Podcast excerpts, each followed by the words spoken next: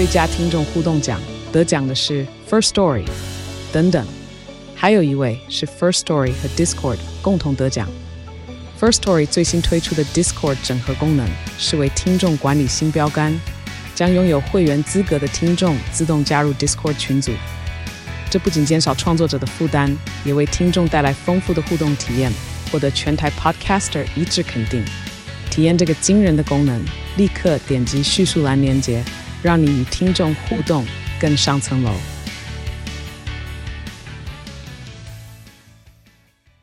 九八新闻台 FM 九八点一财经一路发，大家发发发，听众朋友，我是阮木华。好，这个礼拜啊，这多空双八盘哈，昨天那个多头被空头扒了一拳，好，那今天呢，呃，多头呢就立马哈再还你一拳，好，所以如果是两个人对打的话，眼睛上各一个 Olen 就丢了哈。今天涨了一百三十九点，昨天跌一百四十三点，好，所以呃两天都超过百点的涨跌啊。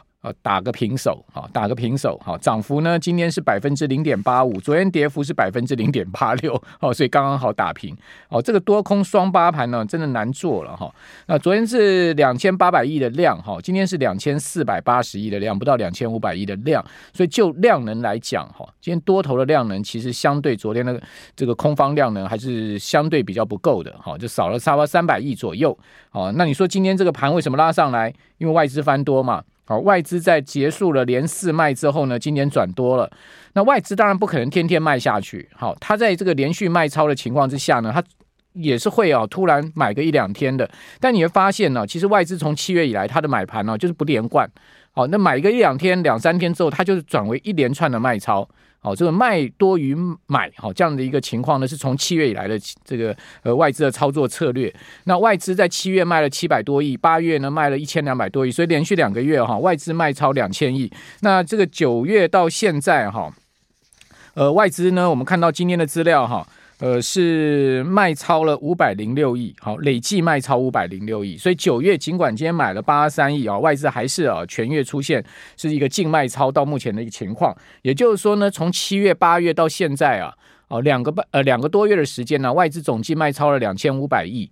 那卖超之后呢，外资确实也是把钱汇出。你看金管会的资料，七月八月外资呃都汇出了四十亿到五十多亿，将近六十亿哈，一个月汇出这么大量的一个呃美金，哈，不是台币哦，哦，所以连续两个月汇出了这百亿以上的美金啊。哦，就卖超股票，同时把钱汇出去，好，台币贬破三十二，哦，就是变成现在目前股汇市的状况，哦，所以在这样状况下，我们还是要紧盯外资的买盘了哈，我们还是它是一个卖盘，好，我们要看外资的动向很重要啊。当然，这个是在金融交易场哈，我们看到的状况。另外一方面，当然我们讲说这个政府啊，哦，这只手呢也是积极在要稳住这个行情了哈。我想这也是无可厚非的啊。那当然，呃，站在这个政府的角度，也不希望哈外资这样一直卖下去就把台股卖垮嘛，对不对？哦，所以呢，八大官股行库就变成是呃政策面的指标。我昨天节目不是讲吗？哦，非常有可能买五十亿，果然呢被我猜中了哈。今天看到资料哈，买五十一亿了哈，连续的买超哈，四个交易日八大官五行买了一百五十亿。你说他有没有用力买？当然很用力买嘛。你越跌，我买的越多嘛。那另外今天新闻不是也讲了吗？哦，劳动基金要释出了这个千亿的资金啊，在年底哦，这个招标要正式哈。呃，投入市场，哇，这个很明显，对不对？哈、哦，这个千亿的资金银弹要打进去，好、哦，劳动基金。哦，要委外哈、哦、六家投信嘛，对不对？一家一百二十亿嘛，加起来有将近七八百亿的一个资金量嘛，好、哦，那这也是一个很明显。你看一跌哦，看起来昨天这样一跌下，马上这个新闻就出来，好、哦，这就是很明白的一个状况，好、哦，就是告诉你说在政策面上是偏多的。那另外投信也是一个力量，投信就一直买嘛，到今天你看到投信在继续买了三十六亿，好、哦，投信很用力的买，好、哦，投信呢，呃，金融交易场哈、哦、已经是连二十九买。买了八百多亿耶，八百三十一亿耶，这也是一个大笔金额。那你说投信钱哪来？投信当然投资人的钱呢、哦，定期定额买基金的，买 ETF 的，单笔买基金买 ETF 的钱呢，就呃投信就拿来运用嘛。那投信呢，当然就是一定要偏多的嘛。哦，那投信哪有偏空的条件，对不对？不要讲说他配不配合政策面，他没有偏空的条件，他拿到了钱，他就是要投入市场，他怎么可能偏空呢？是不是？所以呢，投信不管呢行情好行情坏，他一定一定是要买。哦，那只是说他买的股票就是你要注意的标的。好、为什么？因为现在哦，跟各位讲哦，投信啊，哦，他现在目前境内外基金总规模五兆多啊，五点五兆啊。哦，台股基金啊四千多亿，哈，就是说那个以这个五兆多里面哈，是投入到台股的共同基金四千多亿，将近快五千亿，ETF 一兆多，这两个加起来一点五兆的资金啊，那这个当然是会撼动啊，不要讲说撼动大盘是不太可能，但是撼动。柜买指撼动这个个股是绝对足足有余的，哦，所以我觉得就是说，我们要把这个整个结构面搞清楚。其实选股没那么难啊。我昨天节目不是跟大家讲吗？你看到 NB 零组件，你看新普今天是不是创新高？你看义隆电是不是连十红？这就我这两天一直在跟大家讲，就是说，其实弱势盘下你要去看强势的股票，你要去看对的产业。哦，义隆电连十红，哎，K 棒连十红，然后新普今天创新高，哎，哦，为什么？哦，因为投信买盘持一直在加注嘛。哦，另外你会看到高价股，像是呃信华，是被 K 两天之后呢又上来了？普瑞是不是被 K 两天之后又上来了？哦，你会看到世芯 KY 被 K 两天之后又上来了。今天这几张股票动辄都涨半根涨停板呢。哦，那另外就是权值股，好、哦，很明显政策面在护护权值股，台积电涨，联发科涨，对不对？红海涨，但是这三档股票哈，权值第一、第二、第三这三档股票今天贡献点数加起来八十多点呢。台积电一档股票贡献六十六点，好，联发科贡献七点，鸿海贡献十一点，加起来八十几点的指数贡献，超过一半的指数涨点，就这三档股票了。哦，那什么样的股票跌呢？还是 AI 股嘛？你看到呃，技嘉啦、广达啦，你看到尤其是华硕今天跌了快半根跌停板，那是我今天开车啊，我就听到那个李宗盛那条歌，那山丘啊，哦，我以前。很喜欢听这首歌，因为中年人这个蛮有那样的一个情境。哦，听到他其中一段话，一句一段歌词，我觉得还真的像这个最近 AI 股的行情。他不是讲说那越过山丘吗？哦，他说越过山丘才知道无人等候嘛。那个股价越过山丘无人等候，没有人接手，然后呢喋喋不休，对不对？他那当然那个喋喋不休不是那个下跌了，那是唠唠叨叨那个喋喋不休。然后呢，他说这个呃喋喋不休之后呢。再也换不回温柔，把它改成再也换不回股价，有点像是这样的一个味道。山丘啊，好，很有意境啊，大家去看一下歌词啊，听一下。九八新闻台 FM 九八点一财经一路发，大家发发，听众朋友，我是阮木华。哦，台币又贬了，贬了五点二分，再次贬破三十二收盘，收三十二点零三二。好，台币还是啊这个喋喋不休，哦，跟这个 AI 股一样。哦，那台币呃，当然跟美元。的强弱互动是有绝对关系了哈。那美元在周一啊，哦被日元 K 下来之后呢，哎，现在目前又转强了，看起来美元指数啊，哦仍然是波段强势的这个进行式之中了哈。呃，到上周美元指数连升八周，哈，连升八周，这创下九年来哈最长的呃上升周期。哈，美元指数从七月中啊，哦当时呢曾经跌破一百点哈，到。呃，最近已经升回了一百零五点哈，那上升了五点之多哈。那波段的高点呢是去年呢，呃一百一十四点哈。那去年一百一十四点，大概去年的第三季度哈。那从去年第三季度一路呢，从一百一十四点呢跌到呃今年的七月中旬，好跌破一百点，好波段跌了十四点，然后回弹了五点，好回弹五点呢，也不过应该就算这个黄金切割率来看的话，就是。呃，一个弱势反弹了哈，你至少要弹到啊，哦，这个一半哈，就是说跌一跌十四点呢，弹七点上去，才能讲说是一个终极反弹嘛。哦，那你现在目前只有弹五点，还算是呃这个弱势反弹了。不过因为弹升的这个呃连连弹八周哈，也确实很引人瞩目了。哦，那台币在美元呢、啊、连续八周走高情况之下呢，也贬破三十二。今天呃汇价呢再次哈、收在三十二这个三贬破三十二的情况。那日元在周一转强，但现在目前又转弱了，好、哦、来到一四六点八。好，因为在上周六日银放鹰了，哦，就是植田河南行长哈。呃，比较鹰派的说法，就是我们昨天节目有跟大家谈到，就是说，他说，如果说呢，这个一直到年底哈，日银取得足够的数据，认为说这个工资跟通膨啊，物价哈会持续的呃走高的话，那不排除要结束负利率，哈，就是这个利率要正常化。好，那这一番话呢，在上周六经过媒体披露出来之后呢，呃，日元在周一转强，但是呃也就强一天，哦，把美元稍微压一下之后呢，我们看到现在目前日元又来到一四六点八，又接近一四七了，哦，本波段日元汇价的低点哈就在一四七点八七，哦，在上周出现一四七点八七。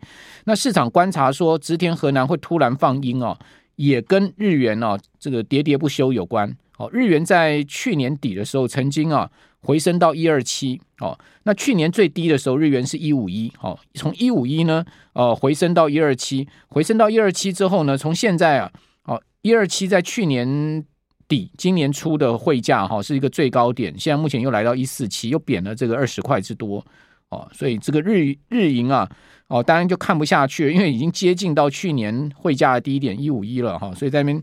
呃，放出一个鹰派的说法哈，市场研判了哈，呃，说日银放鹰，主要是因为看不下看不太下去日元这样持续的贬值。